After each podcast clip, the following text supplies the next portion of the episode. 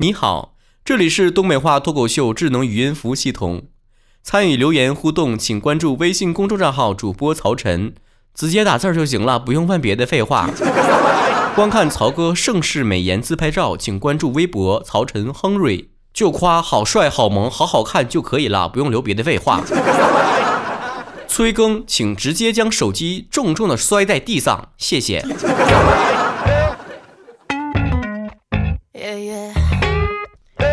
最近我看这微信后台留言呢，都要爆炸了，太多了，看不过来了。后来呢，我就好信儿，就是屏蔽了两个字儿“催更”，于是后台就没剩两条了。嘿 嘿，我这个小机灵鬼儿啊，那就看看仅剩的几条里面都说啥了吧。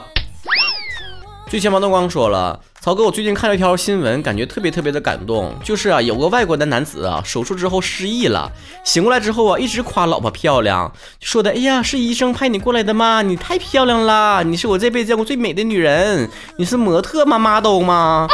然后这女的说，我是你的媳妇儿啊，叫翠翠花不叫叫 Secret 啊。然后我是你的媳妇儿。然后这男的说，天哪，我赚大发了。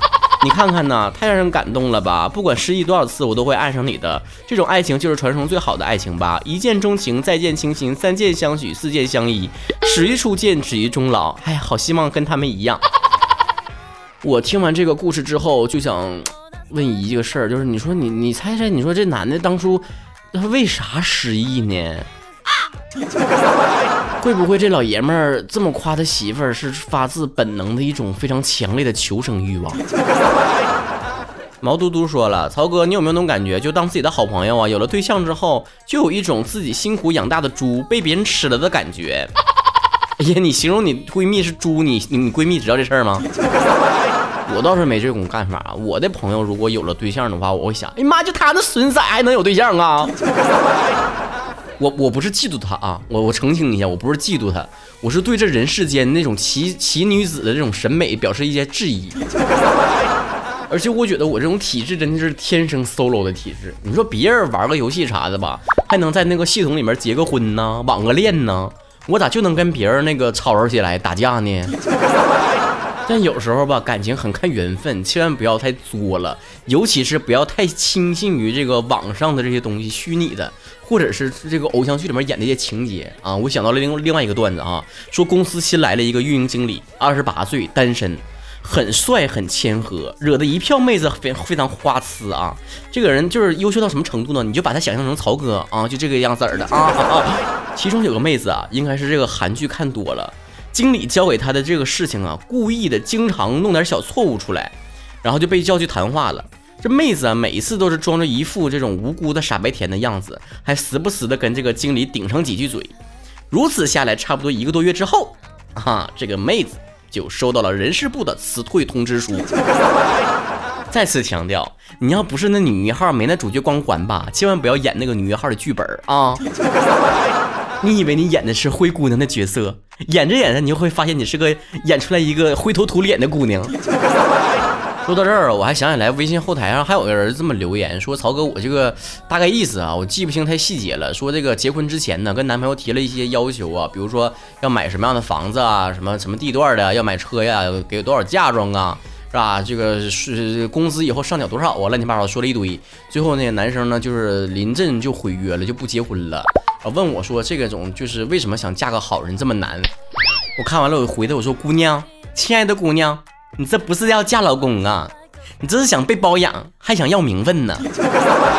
青海不树医生说，曹哥，你在五六年之前不是说自己要好好的保护自己的皮肤，然后敷面膜了吗？我之前也给你邮寄过一些保养品，你用着怎么样啊？感觉自己是不是又帅帅哒了，离东北吴彦祖又近了一步啊？其实吧，我抹完之后，我就还是就之前我那期节目里面讨论的，就敷面膜这事儿到底有没有用，是不是心理作用？不过我一直就没想明白一件事是啥呢？就是你说咱往脸上投资的钱是不是挺多的啊？你再不济还得用洗面奶的吧，敷点面膜，抹点什么霜，这个水儿啥的，你说花那老多钱，为什么脸的皮肤是全身上下最最不好的一块儿？你说洗澡的时候照镜子一看，这身上啊，是不是？啊，这这后背啊，这大腿啊，这大小肚子啊，哪儿皮肤不呲溜水滑的啊？怎么就脸上坑坑洼洼的呢？你说咱们的脸是不是恃宠而骄了啊？越往你身上砸钱，越重视你，你咋越不争气呢？越搞事情呢？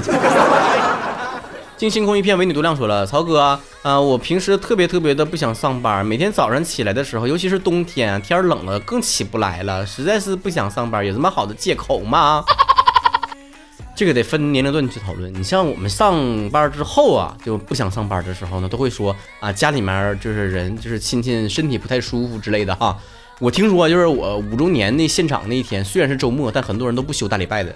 然后呢，就是据说我这么一召开五周年的线下演出不要紧啊，这个整个上海有好几十个这个人的这个亲戚啊，呃，同时健康发生了问题。在此呢，我特别表示抱歉啊。但是如果放在我们大四的时候不想上班，那个借口呢就比较好一点了，听起来更正常一点了，那就是我要考研。别人我不知道啊，当初我们班同学里面那十个考研的有八个是不想上班的。听玉兰说，曹哥你在节目里面呼吁过平权，那你说两个男生在一起他有什么好处啊？好处吧，咱就从这个生活细节上要讲呢，就可能是兴趣相投，是吧？相互玩游戏的时候呢，不会有人问你这个游戏重要还是他重要。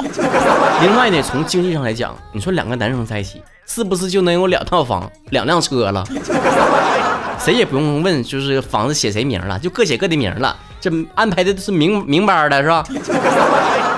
精心之恋说：“曹哥，我这个人呢，真的是挺记仇的哈。我发现有的人，如果要是对我态度不好一点哈，过几个小时之后啊，甚至一两天之后呢，我还在脑中不断的回想这件事情。一两天算个啥？我就问你算个啥？是大事儿不？太正常了嘛？啊，不扒瞎。我跟你讲啊，小学的时候谁骂过我，到现在我都记着呢。但也不是所有骂过我的人我都记着。”那些骂完我之后，我反过去就是吵赢他的人，我是记不住的。我只是会记住那些他骂了我之后，我还没有非常成功的反驳他的那种人，你知道吧？时隔十多年、二十多年了，我还在后悔当初为什么没有发挥好。如果世界上真的有月光宝盒和时光机的话，我只想回到小学的时候，把那些没有吵赢的架重新吵回来。我跟你讲啊，这玩意儿吧，真就是啥呢？你越是那种没有完成的事情，你越是刻骨铭心。为啥你吵赢的就是记不住呢？那因为吵赢的事儿，跟在你心中已经画上句号了。就像感情也是一样的，咱们甩过的人，那可能都是记不住了哈。可是那些把我们甩了的人，我们记他一辈子，心中永远一座坟，住着那些曾经伤害我们的人，就是这么记仇。哼。DJ 瘦老妖说。啊，四岁的女儿和七岁的儿子吵架了，儿子扬言要打女儿，女儿赶紧跑到这个身后去报那个报户，然后刚要开口劝儿子不要跟妹妹斤斤计较，儿子就气哄哄的坐在一旁说的：“爸，我跟你都是七年的老交情了，你跟他才认识四年吧，你自己看着办吧。”哎呀，傻孩子，年幼无知啊，知不知道什么叫七年之痒啊？你那心劲儿都过去了。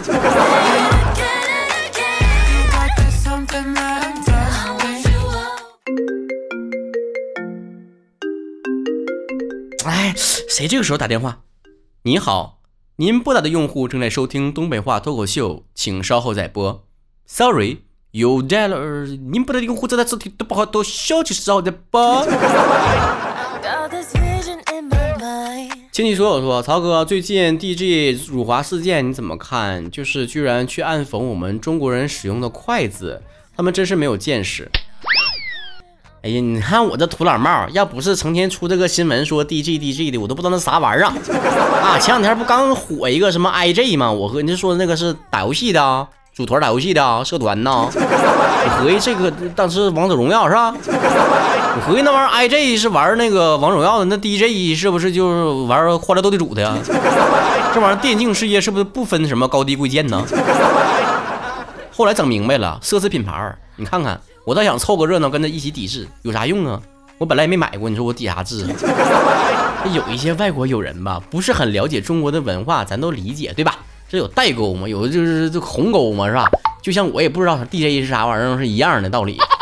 但是你说这玩意儿，你都既然看不上，那你还过来捞钱干啥呀？是不是相当于你成天吹着吹着让我更新节目，听完之后了随口哎说句呸，真无聊，是不是一套号的？筷子，你以为那是简单的餐具吗？筷子的标准长度那是七寸六分，代表着人是有七情六欲的，这跟动物本身是有本质的区别的，你知道吧？而且嘛，就是中国人一般都讲究这种和的这个概念啊，合二为一。你说这个就有一个说法就是说怎么分辨中国人和外国人呢？外国人都说两只筷子，中国人都说一双筷子，咱都是成双成对的。这里面都是有意思的，团结。吃饭的时候用筷子，优雅。筷子寄托的是我们的感情，就好像说有这个客人来到我们家做客的时候，我们说：“哎呀，别走了，搁我们家吃晚饭吧。”啊，不就是多双筷子的事儿吗？非常充满生活气的一句话，就简直就是烘托出来了人和人之间这种关系啊，中国人讲究的这种人情关系。你说这个西餐再尿性，他有人这么说话吗？说的，哎呀，今天晚上别走了，跟我们家吃披萨吧，不就多双叉子的事儿吗？有人这说话吗？要是不能够理解中国人这个筷子背后那些文化啥的习俗，你就别拍那个半吊子磕碜人的宣传片得了。哎呀，还你基本上你的智商就告别筷子了，那是那爪子会分瓣啊？呀，最后看那个又道歉了哈，整的那个最后还是向资本市场低头了吧？啊？看中国这块肥肉不不舍得放弃了是不是啊？搁那这个拍片的时候，那俩那俩人那个冤种的样你看看他，就跟那个小的时候啊，老师班主任骂你的时候，你心里面不服不忿，那个那个那个损色一模一样。用那个爸妈经常训孩子的话说，你瞅你那个损出，更叽更叽的，死粑粑长大那个犟种玩意儿啊！表面上和和气气的搁那认错，心里面可有自己小九九，可有主意了自己呀。所以咱有的时候吧，就得有点底气。想挣咱的钱，就得把咱当上帝；不把咱当上帝，就得给我滚出去。哎呀，这样说是不是不太文明啊？啊，我换个词儿啊，您喽，这边请。翻滚吧，牛犊子！背景墙说：“曹哥，你之前说找对象的时候不光看五官，还要看三观。那朋友之间怎么来去抉择呢？”你有没有发现呢？咱从小到大对于这个择友的标准啊，一直在改变。小的时候呢，是能玩到一块堆儿去啊。那玩意儿上学的时候，上大学的时候，后来是能够一起说别人坏话，能说到一堆块儿去。工作之后呢，是有共同利益的人容易走到一块堆儿去。但我就不一样了啊！我这个择友的标准就一条，就是大半夜的，我如果说出来吃烧烤、吃火锅，一句废话没有，披上衣服就跟我汇合的人。就是我的真朋友。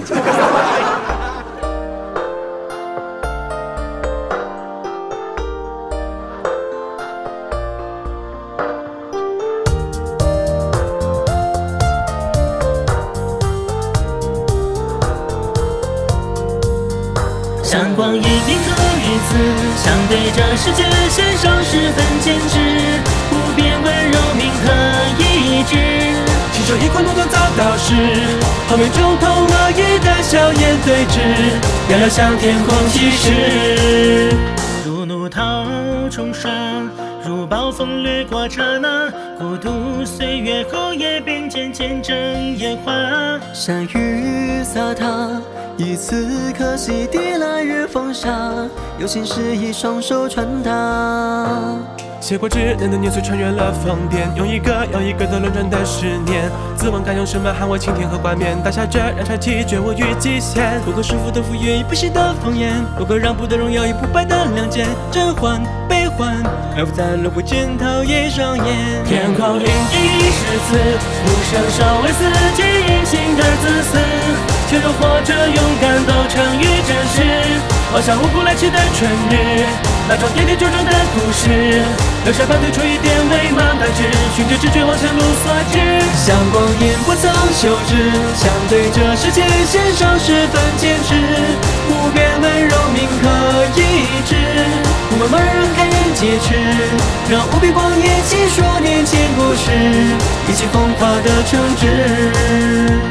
释放贪念，痛击地吹灭白烟，在有趣的坦率之间舒展了双肩。杀意难免，雷霆的姿态不肯迷恋，伤害是将忠诚相献。仙红剑，一刹闪电，天上悬一线。四月间，赶快火烧许愿为幻灭。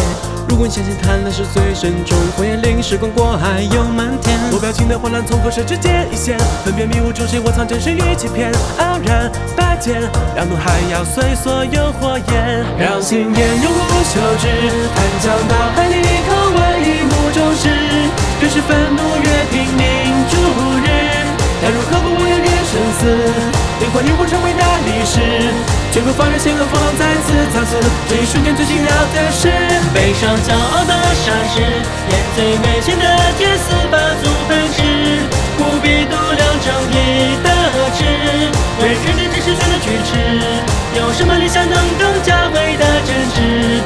这一刻我问生死，向光阴铭刻于此。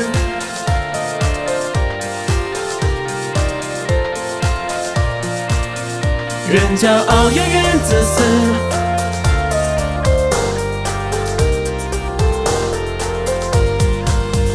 如你我皆是赤子，为要铭刻的每一瞬间起誓，血脉灵魂相互印记于暴风烈日，从来肝胆是成功无知，从来双眼是火焰不死，笔笔天下向前磨砺的金钱意志，从指尖燃起光阴展翅，抬头有无尽时日，与枪声在回忆最深处对峙，有真正生长成骨子，不过是命运消失，请容我相信要发出永生的誓词，以天空永恒之志。